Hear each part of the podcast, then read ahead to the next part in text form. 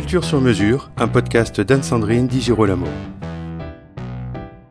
Bonjour à toutes et tous, aujourd'hui c'est de Jacques de Laprelle que nous allons parler, et plus particulièrement de Jacques et des dettes, parce que Jacques c'est Jacques de Laprelle, compositeur français né en 1888 et décédé en 1969, et des dettes c'est Anne-Marie Portalis, son épouse, fidèle admiratrice de son travail, acharnée compagne dans le bonheur comme dans les difficultés, car oui, la guerre de 14-18 les a beaucoup malmenés. Avec nous aujourd'hui Alix de Laprelle. Alix est la petite fille du compositeur et elle travaille depuis presque 20 ans à faire connaître des interprètes et du public actuel la musique de son grand-père. Et avec nous également la pianiste Lorraine de Ratulde. Lorraine de Ratulde a publié au disque l'œuvre pour piano de Jacques de Laprelle, un disque couronné de 5 diapasons et salué par la critique. Bonjour Lorraine, bonjour Alix et merci à toutes les deux d'avoir accepté cette invitation. Bonjour Anne-Sandrine. Bonjour Anne-Sandrine. Alors Alix, ben, comme je le disais en introduction, ça fait presque 20 ans que vous travaillez désormais à faire mieux connaître la musique de votre grand-père. J'aimerais savoir si vous avez vraiment souhaité endosser ce rôle de gardien de la mémoire et du travail de Jacques de Laprelle. En fait, pas du tout, parce que ça m'est tombé dessus. Voilà, on m'a institué, euh, collé quelque part euh, ce, ce, bébé euh, dont je ne mesurais absolument rien au départ. En fait, mon père, euh, Jean de Laprelle, qui était le fils cadet de Jacques, euh, était à la SACEM euh, à la suite de, de, de, la mort de son père. Et puis, quand euh, malheureusement mon père est décédé en 1986, maman et mon oncle Thibault de Laprelle, le fils aîné, ont décidé que ça serait moi à sa place à la SACEM. Donc euh, voilà. Comment ça, ils ont décidé? Bah on m'a pas demandé mon avis quelque part. Et moi, je ne mesurais pas ce que ça voulait dire. Et je pense que ça a dormi un certain temps. Et un jour, euh, Denis Havard de la Montagne, qui a fait le site Musica et Memoria, a demandé à maman s'il euh, y avait des archives, s'il y avait de la musique et tout. Et c'est un peu comme ça que tout a démarré. Voilà.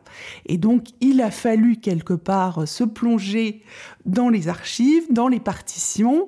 Il avait euh, d'ailleurs à demander à l'époque si euh, il y avait de, de, la musique pour quatuor à cordes, parce qu'il y avait des Américains qui étaient intéressés par la musique française. Donc, j'ai mis le nez dedans, d'autant que... Vous n'êtes pas musicienne? Pas du tout. Donc euh, moi je suis plutôt historienne à la base. Euh, bon, c'est ce qui me passionnait un peu dans cette histoire. Bien sûr, je connaissais, euh, j'ai connu mon grand-père Jacques Delaprelle, il est mort quand j'avais 7 ans, et j'avais euh, une passion pour ma grand-mère qui, elle, m'a accompagnée jusqu'à euh, mes 17 ans, je crois. Il me semble qu'elle est morte quand j'avais 17 ans. Et elle m'a, on se voyait quand même très souvent, et elle m'a beaucoup parlé de Jacques, qui était l'amour de sa vie. Et oui, et puis il y a aussi une histoire fabuleuse des lettres justement de Jacques et euh, des dettes, puisque c'est le surnom de votre grand-mère.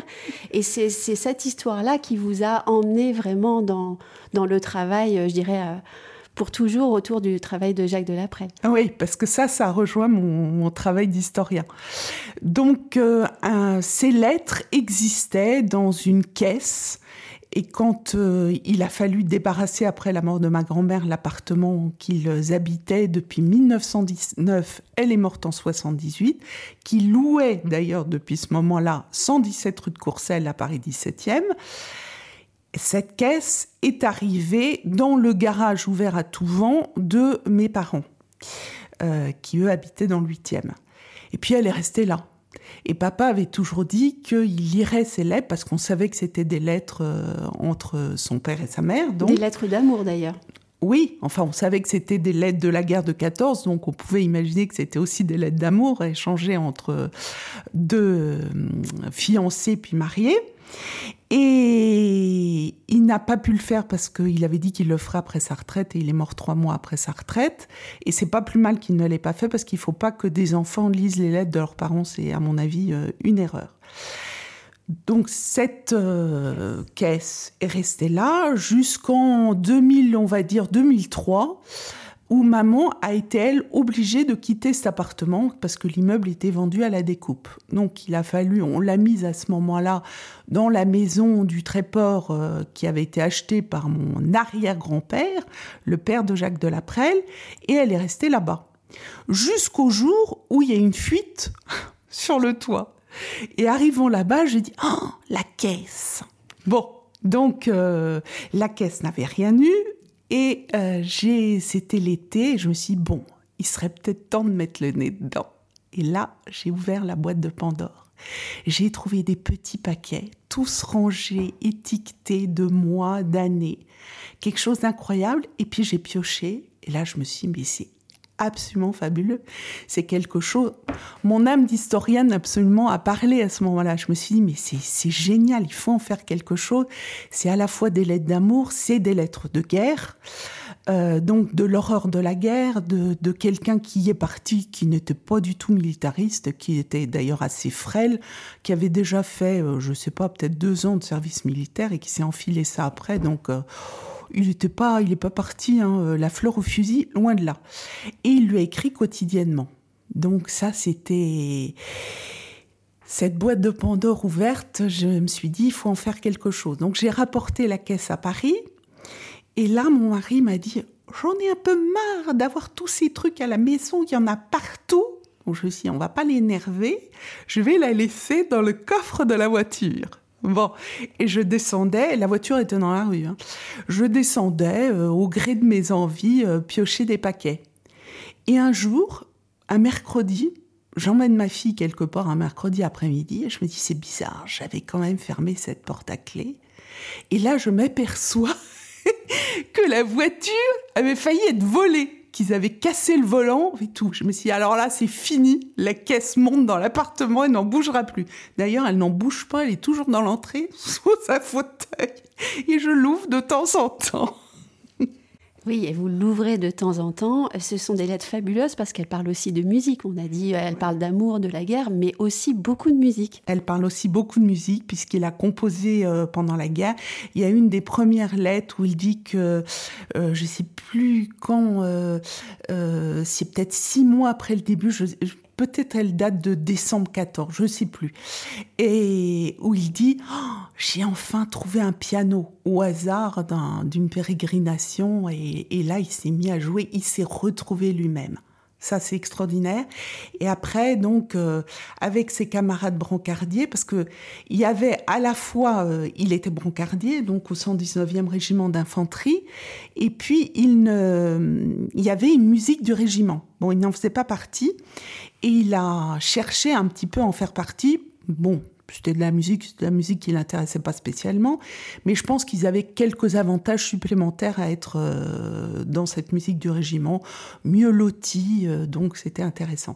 Et à un moment donné, en 1915, en, juillet 15, il a, il y a eu une place et il a été euh, pris pour être euh, dans cette musique. Alors je crois qu'il avait, moi j'y connais rien aux instruments de musique, mais il avait une sorte de d'alto, trombone alto ou quelque chose comme ça. Il avait écrit à Dédette pour lui dire il faut que tu me trouves ça, il faut que tu m'envoies ça. Et il l'a appelé d'ailleurs Dédette, cet instrument. Hein. Bon, je sais, sais pas du tout pourquoi ma grand-mère s'appelait Dédette. Hein. Euh, elle s'appelait pas Odette, rien. Je n'ai jamais su le pourquoi du comment et je regrette de ne pas lui avoir demandé. Et, pour marquer cette entrée euh, dans, la musique du régiment, il s'est dit, il faut que j'écrive quelque chose. Et là, il a fait la connaissance de René Dorin, qui sera après le, le futur chansonnier, le père de Françoise Dorin. Ils se sont très bien entendus et René avait une plume euh, formidable. Donc, il a écrit le fameux cri de guerre qui a été mis en musique par Jacques Delaprelle et qui était dédié au héros d'Aix-Noulette parce que il y a eu un, drame justement, je crois que c'est en juin 1915, ces héros du 119e qui ont perdu la vie. Donc euh, le fameux cri de guerre euh, a été pour ça. Oui, et puis aussi ce qui est fabuleux, c'est que euh, des dettes, euh, elle est aussi investie dans la vie musicale de son mari et euh, elle parle des sœurs Boulanger et elle va où elle souhaite ne pas aller à tel ou tel concert. donc on la sent vraiment impliquée dans, dans la vie euh, de, de, son époux. Oui, tout à fait. Elle est. Il lui dit, il faut que tu ailles voir Nadia, faut que tu euh, ou faut que tu ailles voir tel éditeur. Enfin bon, bref. mais elle-même, je pense. Moi, je ne l'ai pas connue comme ça, mais manifestement, elle jouait du piano, puisqu'il a dû lui envoyer. Il y a une partition qu'il a écrite euh, en 1915 à la, au, front, qui s'intitule Guitare, qui est pour euh, piano et violoncelle. Et il lui a envoyé la partition. Il a dit faut que tu l'essayes, que tu vois comment c'est. Hein. Donc voilà. Euh, puis avant la guerre, euh, puisqu'ils se sont fiancés en 14, ils se connaissaient déjà, j'ai retrouvé, ils se connaissaient en 13, mais avant la guerre, ils habitaient Versailles. Le dimanche, euh, on se recevait entre amis, on jouait de la musique, c'était très important, donc ça faisait partie de l'éducation d'une jeune fille de bonne famille. Alors 2021, c'est aussi une année euh, particulière pour euh, Jacques Delaprelle, puisque Alix, il y a 100 ans, votre grand-père obtenait le Grand Prix de Rome après plusieurs tentatives. Oui, après plusieurs tentatives. Alors c'est le 3 juillet 1921 qu'il a le prix, le premier Grand Prix de Rome, qui va l'emmener donc quatre années à Rome. Il l'avait passé la première fois en 1913, en 1914. Il ne l'a pas passé en 1919 probablement parce que il a, à la suite, il a été gazé le 15 août 1918, donc il a passé un certain temps euh, à l'hôpital. En plus, contrairement en 1919, contrairement aux autres années, ça se passait en août. Donc je pense qu'en août, il a trouvé qu'il avait autre chose à faire. Et puis sa femme était enceinte de mon père, qui est né en octobre 19. Donc je pense qu'il a fait l'impasse sur 19. Il a passé en 20, il a eu le deuxième euh, Grand Prix, mais euh, en 21, pour la quatrième fois, il a le premier prix le 3 juillet, donc pratiquement 100 ans, dans son... il y a 100 ans. Il y a 100 ans, et puis euh, tout un cérémonial aussi, très intéressant à découvrir. Oui, parce que en fait, je voulais savoir un petit peu comment ça se passait, s'il y avait. Alors, ça se passe en deux parties.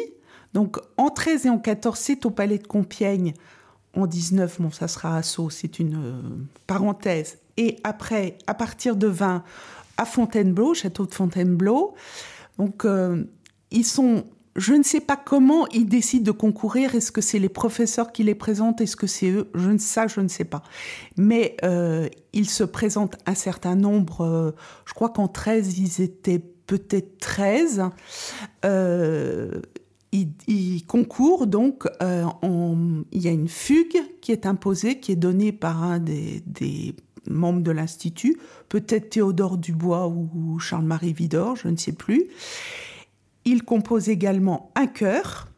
Ils ont à peu près six jours, et à l'issue de ces six jours, eh bien, il y en a cinq ou six qui sont admis à la deuxième épreuve, qui, euh, évidemment, est la composition d'une cantate en un mois. Et la cantate, on, la, on, vit avec euh, la composition de la cantate dans toutes les lettres d'ailleurs. Voilà, parce que il y a les lettres de la guerre de 14, mais il y avait aussi dans cette fameuse malle les lettres euh, de 1920 et de 1921 qu'il écrit à des dettes quand il est en loge, puisqu'on était en loge euh, au château de Fontainebleau pendant un certain temps. Donc, il donne des fibres, il dit voilà, j'ai composé comme ça, ça me plaît comme si. Euh, je suis avec, euh, en train de, de, canoter avec Jeanne Leleu, qui est aussi une des, des compositrices, euh, sur, sur l'étang aux carpes de Fontainebleau. Enfin, on sait plein de choses. Et on voit même de très belles photos sur votre compte Facebook. Merci. Donc cette année, en écho au centenaire de l'obtention de ce Grand Prix de Rome par Jacques Delaprelle, Thomas Taquet et son ensemble Fiat Cantus enregistrent cinq pièces de Jacques Delaprelle. Je vais vous laisser écouter l'échange qu'on a eu ensemble à l'occasion euh, d'une répétition au temple protestant des Batignolles. Alors, on va le dire tout de suite ici. Ici, ce qu'on entend dans l'enregistrement, ce sont des pièces de Cécile Chaminade qui étaient en répétition ce jour-là. Mais euh, ce disque Printemps euh, enregistre effectivement cinq pièces de Jacques Delafrelle qui, qui font partie des, pièces qu'il a, qu'il a composées pour ces épreuves du Grand Prix de Rome. Quatre sur les cinq, en fait. Quatre, pardon. Ouais. Les quatre chœurs 1913, 1914, 1920, 1921. Et puis il y a une autre pièce, je crois que c'est Été avec euh, deux pianos, il me semble, et qui doit dater de 1914, je crois. Et toutes les deux de part et d'autre de la guerre. Enfin, deux groupes de, pièces de part et d'autre de la guerre, ce qui était mm. très intéressant.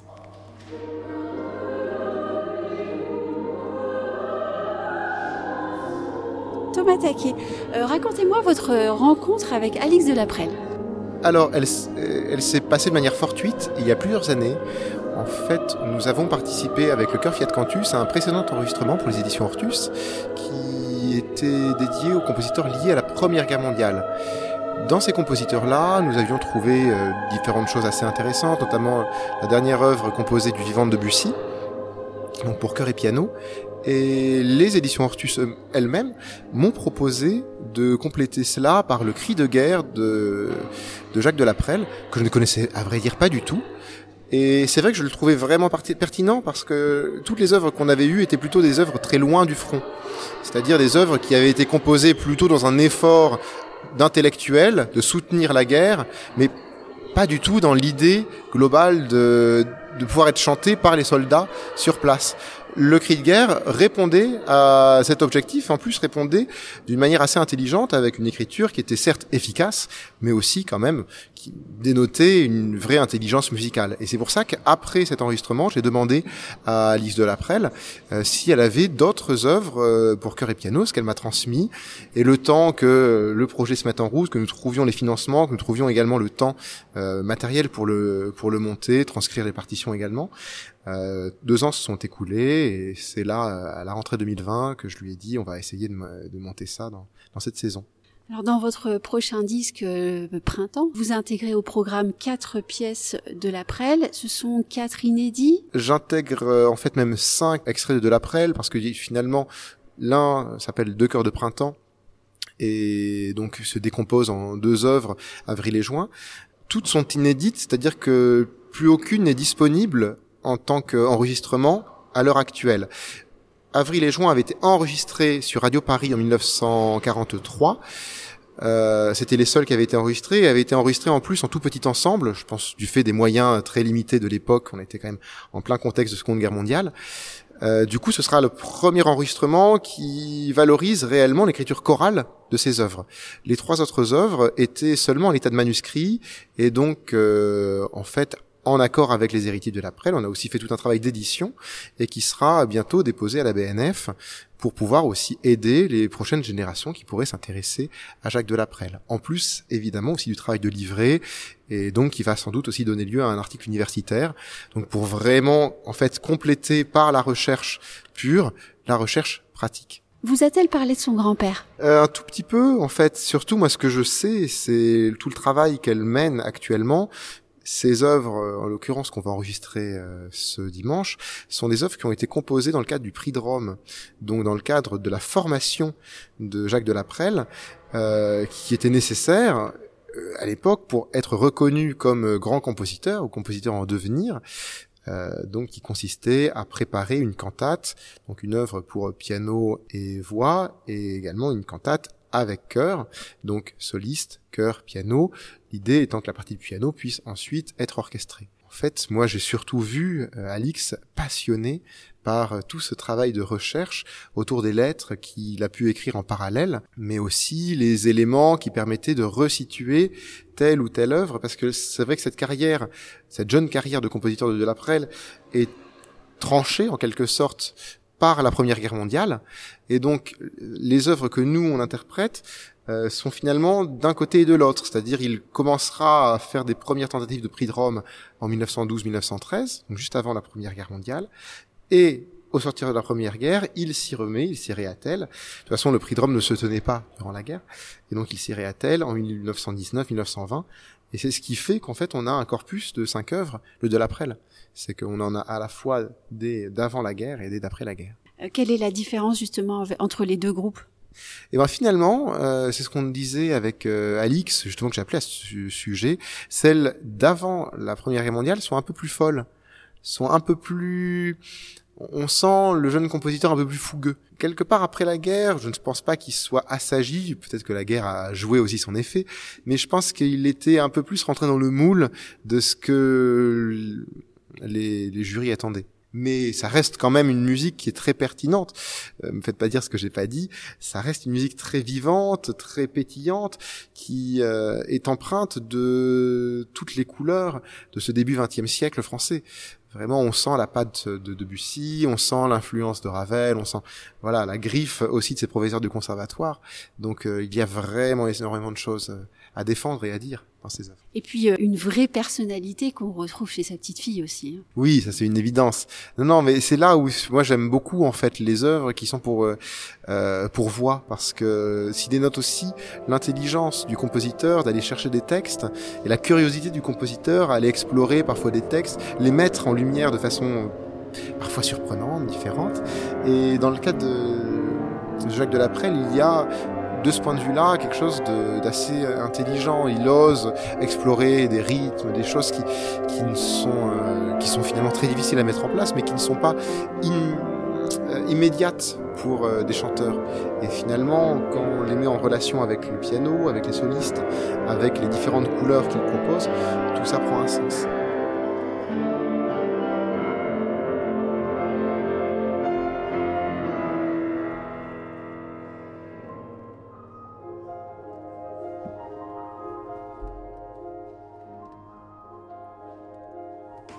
Ces, disques qui paraissent régulièrement, c'est la manifestation concrète de votre travail? Euh, c'est clair, c'est très important parce que, euh, bon, moi, quand j'ai repris le bébé, si l'on peut dire, je pouvais très bien dire que Jacques Delaprelle, c'était passionnant et une très belle musique. Mais tant que personne pouvait l'écouter, euh, il se passait rien. Donc le premier euh, CD euh, qui lui a été consacré à sa musique de chambre date de 2009. Il a été enregistré ben, justement grâce à Denis Havard de la Montagne dont je parlais tout à l'heure, qui a envoyé cette musique aux États-Unis à Nadine Delory, violoncelle solo de l'orchestre de l'Opéra de Détroit. À l'époque, maintenant, elle a pris sa retraite. Et il se trouve que j'ai appelé euh, Nadine pour une simple raison quand elle a fait le concert, parce que trois mois après, ça c'est génial avec les Américains, euh, aussitôt dit, aussitôt fait. Et à l'époque, je crois que j'avais Free, j'ai toujours Free d'ailleurs, et on pouvait téléphoner gratuitement aux États-Unis. Donc j'en ai profité, j'ai téléphoné à Nadine, qui heureusement est originaire du nord de la France, d'Arras, je crois, et parlait français, parce qu'avec l'anglais, ça aurait été un peu plus compliqué. Et elle m'a dit, les gens ont adoré, est-ce qu'il y a des CD Et j'ai dit non, tout est à faire. Et c'est comme ça que tout est parti avec ce premier enregistrement en 2009. Après, il y a eu euh, euh, d'autres enregistrements, entre autres avec Hortus. Et puis, avec Vincent Figury, que je connaissais depuis longtemps parce qu'il avait fait cette, euh, une très belle émission euh, sur France Musique euh, un dimanche à la campagne et qu'il avait toujours dit qu'il voulait enregistrer le thème et variation de Jacques Delaprenne, qui est sa Madeleine. Et Lorraine de Ratuble, justement, vous avez enregistré l'année dernière plusieurs pièces pour piano de Jacques Delaprelle. Est-ce que vous connaissiez ce compositeur avant, avant de, travailler sur ce projet, vous qui êtes euh, féru de musique euh, française? Eh bien justement, non, pas du tout. En fait, et pourtant j'ai exploré plusieurs euh, compositeurs méconnus, dont Lucien Durosoir qui avait aussi fait la, la, guerre. Donc tout ce que tu as dit, Alix, sur ces lettres de guerre, ça me parle déjà beaucoup et c'est très émouvant. Euh, donc, euh, quand, Vincent euh, Figury m'a appelé, qui est Vincent qui est un, ami, pour, pour porter ce, projet, je, je connaissais rien du tout de Jacques Delaprelle. J'avais, je connaissais même pas son, nom. Et, j'ai découvert cette musique, donc il m'a envoyé les partitions. Et dès, le, dès le déchiffrage, ça a été un coup de cœur Total, euh, je, me suis sentie vraiment très chanceuse d'avoir été choisie pour, euh, réaliser ce, projet d'enregistrement, enfin, qui tenait vraiment à cœur à, à, Vincent, puisque donc le thème est variation, oui, tu, disais ça, Alix. Il l'avait il, travaillé tout jeune, en fait, parce que c'était l'imposé de la médaille d'or au Conservatoire de Grenoble, dont il faisait partie. Et, de, depuis lors, je, crois qu'il rêvait vraiment de, de, voilà, de faire connaître cette pièce, de l'enregistrer. Euh, voilà, il a une, très très belle, un très beau label, euh, Salamandre. Euh, avec des disques tous très originaux et à chaque fois des, découvertes de répertoire. Voilà, donc non, c'était totalement une, une découverte pour moi. Et donc, on va parler de la phase de préparation, parce que c'est une, une, phase, je suppose, très effervescente, où on découvre beaucoup de choses, surtout quand on ne connaissait pas le compositeur et que d'un seul coup, on a un vrai coup de cœur pour lui. Comment est-ce que vous avez rencontré Alix? Qui a demandé à rencontrer l'autre? Comment est-ce que vous avez travaillé ensemble? Alors, en fait, euh, moi, j'ai tout de suite demandé à, Vincent euh, de, rencontrer Alix. Euh, parce que je, pense que connaître des gens qui ont, qui ont côtoyé le, compositeur, qui ont, voilà, qui le connaissent donc de manière très personnelle et, et on, ressent plus facilement les, les, les, émotions, on, comprend un petit peu qui est plus profondément la, personnalité du compositeur, donc c'est très important. Et puis surtout, je je, alors moi, je suis pas historienne, mais j'ai un petit côté chercheuse et je, voulais vraiment euh, regarder les, les, manuscrits, euh, voir s'il n'y avait pas des pièces euh, cachées. Et, on s'est rencontrés, oui, on a dû se rencontrer à l'été 2018. Et l'enregistrement a eu lieu en, avril 2019.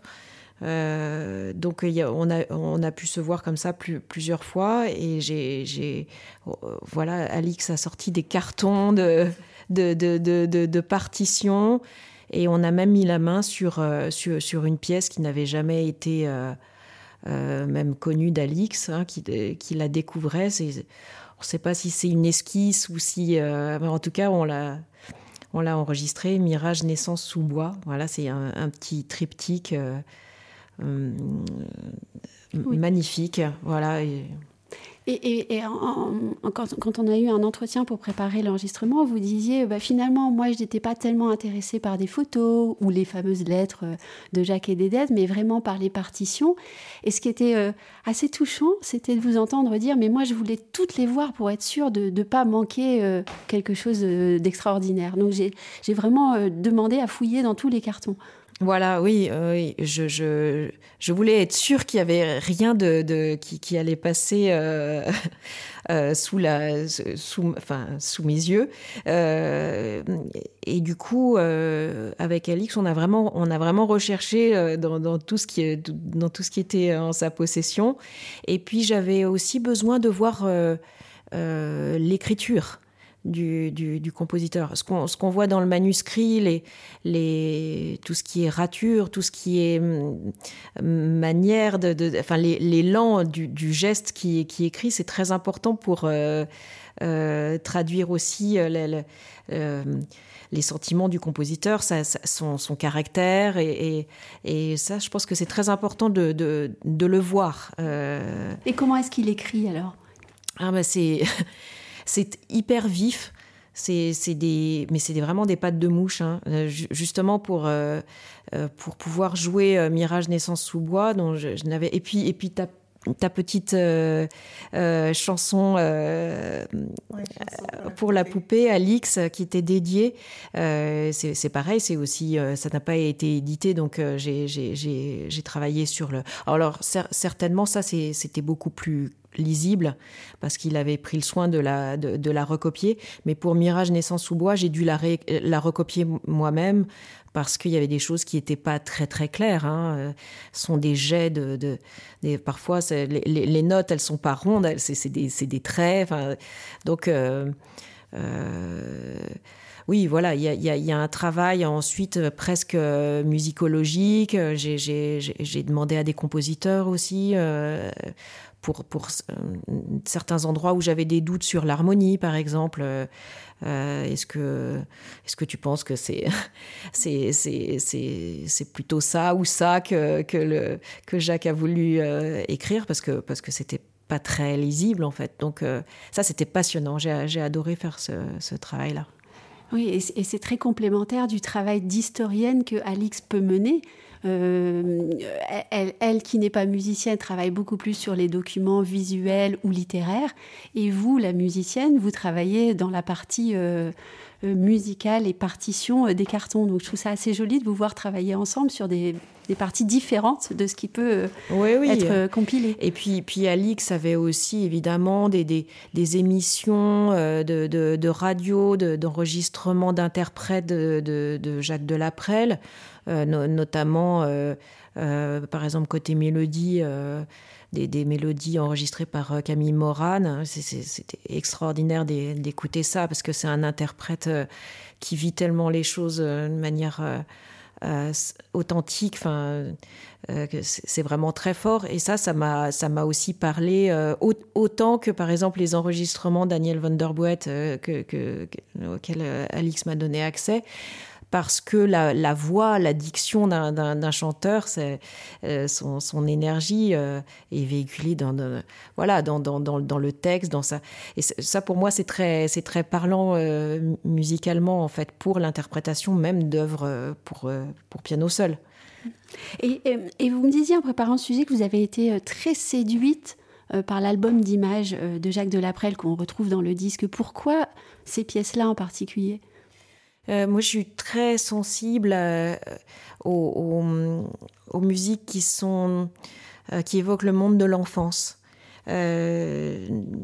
Voilà, d'ailleurs, je projette un, récital l'an prochain où il y aura vraiment des pièces qui tournent autour de, cette thématique, avec les, heures juvéniles de, de Claude Delvincourt, euh, plein, de, plein de Jacques Delaprelle, euh, Children's Corner de Debussy. Euh.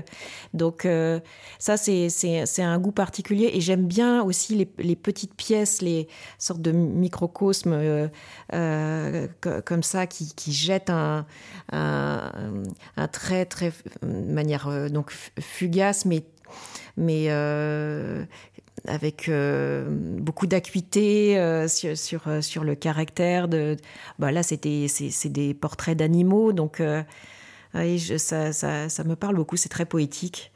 Et vous êtes venu à la musique aussi comme ça? Oui alors pour, moi, la musique, ça, raconte des histoires, ça, c'est aussi très très visuel, mais évidemment, ça, convoque l'imaginaire. Donc ça, ce sont des... Oui, j'écoutais euh, j'avais un, manche-disque. Donc, l'espèce d'appareil orange des années euh, des années 70 enfin 80 euh, avec avec des 33 tours de, chansons de, de, livres d'histoire avec des avec des musiques. Je me, je, me, souviens évidemment d'Anne Sylvestre que, que j'adorais euh, de, toute une collection qui s'appelait le, Petit Ménestrel, voilà, des, des disques Et tous ces disques, c'était des disques qui étaient vraiment faits euh, très intelligemment. ça ne prenait pas les enfants pour des idiots. Donc, euh, oui, je, je, passais de nombreuses heures à écouter comme ça. Je m'ennuyais pas, en fait. Et si je vous demandais d'évoquer en quelques mots les œuvres pour piano de Jacques Delaprelle, qu'est-ce que vous me diriez? Ah, c'est la. Ce qui, ce qui m'étonne, c'est la, c'est la, la, richesse de, de, la variété en fait de son de, de, son écriture. Vous voyez, on a des portraits très courts donc d'animaux dans cet album d'images qui côtoient avec des pièces d'une d'une tendresse incroyable avec les, les, les, berceuses qui sont par ailleurs des des bijoux d'écriture hein, euh, contrapuntiques. Enfin, il y a, des thèmes qui se superposent avec des rythmes qui, qui, se, qui se combinent. Euh, tout, ça, c'est vraiment une science de, de, l'écriture. On, on, voit bien l'organiste et le, et le, prix de Rome. Enfin, je veux dire, il avait un, métier euh, sûr. Hein. C'est cette complexité d'écriture, c'est magnifique. Moi, j'aime bien ça. Enfin, avoir une écriture comme ça, très, très polyphonique pour, pour, le, pour le piano, comme voilà, post, post forêt, post franck. Euh, ça, ça, me séduit beaucoup. Euh, et puis, euh, voilà, donc ces, ces, ces, pièces de format plus, plus bref côtoient des pièces avec une, enfin, plus grande envergure, comme le, thème et variation. C'est une œuvre gigantesque. C'est vraiment, vraiment son, chef-d'œuvre. Et, c'est très, très. Il y a aussi des œuvres qui sont plus légères, plus virtuoses, mais avec plein d'esprit, de, de, l'humour, comme la parade fantasque, l'impromptu. Euh, voilà, et puis les, les, les, ça c'est pour les ça c'est pour les pièces pour piano. J'espère ne pas en avoir oublié. Euh, et, et, concernant les mélodies, c'est magnifiquement écrit en fait dans le moi, ce que j'aime chez, chez Laprelle, c'est que, que ça chante, en fait. On a toujours euh, une, très, très belle ligne mélodique, des harmonies euh, sublimes et très riches. Rien que à l'écoute du, thème, c'est quelqu'un qui a rien à envier de tous les enfin voilà de, Bussy qui emprunte aussi de, la musique de jazz enfin c'est une harmonie très riche voilà, et ça, c'est très, très séduisant, euh, plus que séduisant. C'est... Et un rapport au texte aussi. Ah oui, énorme. Hein. Ouais, c'est. Bah, euh, quand on joue, quand on joue une, une, mélodie pour piano de, de, Jacques Delaprelle, il faut, il faut sentir les mots qu'il peut y avoir derrière. Hein. Effectivement, euh, on, c'est un mélodiste, c'est, c'est évident, il le fait avec un, un, grand, un grand naturel. Ouais, ces chants sont, sublimes autant que son harmonie. Et puis, et puis, euh, et puis le rythme est, aussi très, très savant. Euh, c'est jamais plat. C'est toujours, euh, on est toujours dans un discours étonnant, varié. C'est un plaisir de, de, jouer cette musique. Et je vais la jouer encore beaucoup, je pense. votre prochain projet, ça n'est pas du Jacques Delaprelle, mais on reste dans la forme brève. Exactement, oui, je, vais enregistrer. Euh, donc j'ai avec Aurélienne Brunner qui est violoncelliste. Euh, on a un duo depuis euh, depuis dix ans maintenant qui s'appelle le duo Luperca et on va enregistrer des, des, des, pièces, des berceuses, mais pas seulement, aussi des musiques autour du, du monde du, du, rêve, de la nuit. Donc il y aura, des, des, nocturnes, des, des, pièces du soir en allemand, Abendlied. Euh, voilà, pour le, pour euh, le label euh, Parati. Et ça sera enregistré, on va les enregistrer au mois de juillet, mi-juillet, ces, ces, ces, pièces. Et puis un, nouveau festival que vous soutenez en juillet. Oui, voilà, ça s'appelle le, festival La Chartreuse du Liget en musique, hier et aujourd'hui. Et c'est, euh, un festival qui, qui, aurait dû naître l'année dernière. Évidemment, on a été pris par le, confinement, le Covid. Donc, euh, ça sera la première année de ce festival à, l'été. Il dure du 4 euh, jours, du 22 au 25 juillet. Nous, nous jouons le, 23. Et, donc c'est une musique, c'est un festival qui, qui laisse la, la, place aux musiques de d'aujourd'hui, comme celle d'hier, donc comme son titre euh, l'indique. On va jouer du, du, du, Beethoven, du Brahms et euh, la sonate de Requiem d'Olivier Greff, voilà, qui est aussi un, un grand, un grand chef-d'œuvre. Alix, le mot de la fin, il sera pour euh, Jacques et Dédette? Ouais, c'est vrai que je pense à eux toujours avec avec beaucoup de. C'est très émouvant pour moi c'est très émouvant de d'entendre cette musique, de sentir aussi euh, tout cet amour qu'ils ont eu l'un pour l'autre, cette passion, comme tu as dit, Lorraine, aussi de la poésie, parce que j'ai retrouvé beaucoup de, cahiers de ma grand-mère avec euh, des tas de poésies euh, qu'elle recopiait. Hein. C'était pas des poésies qu'elle écrivait elle-même, mais elle recopiait que j'imagine elle lui passait pour qu'éventuellement il les mette en mélodie. Et... Et le sac à main. Ah, le sac à main. Ouais, c'est vrai. L'autre jour, j'ai compulsé parce qu'évidemment, je compulse toujours euh, des caisses. Alors, c'est toujours euh, un peu, c'est lourd déjà. Euh, moi, je peux pas toujours tout porter. Et puis l'autre jour, en, en, tirant une caisse, je m'aperçois qui avait le sac à main de ma grand-mère. Je m'en souviens très bien parce que je le trouvais affreux. Il était absolument affreux, ce sac à main. En sky, enfin, moche. Elle avait recousu, je sais même pas si c'est pas maman d'ailleurs qui lui avait recousu. Elle avait recousu une anse, enfin, il était affreux. Et on l'a gardé. C'était très émouvant. Je l'ai ouvert parce que bon, elle est morte en 78, donc euh, ça fait quand même maintenant un certain nombre d'années. Et j'ai retrouvé des tas de choses dedans. J'ai retrouvé des, photos de Jacques, des lettres, des, morceaux d'articles de, journaux, plein de choses. Et je me suis dit, voilà, quelque part, c'est, c'est comme la boîte de Pandore, c'est comme les lettres. C'est venu à moi. Donc il faut que moi, mon, mon devoir, c'est de le partager avec les autres.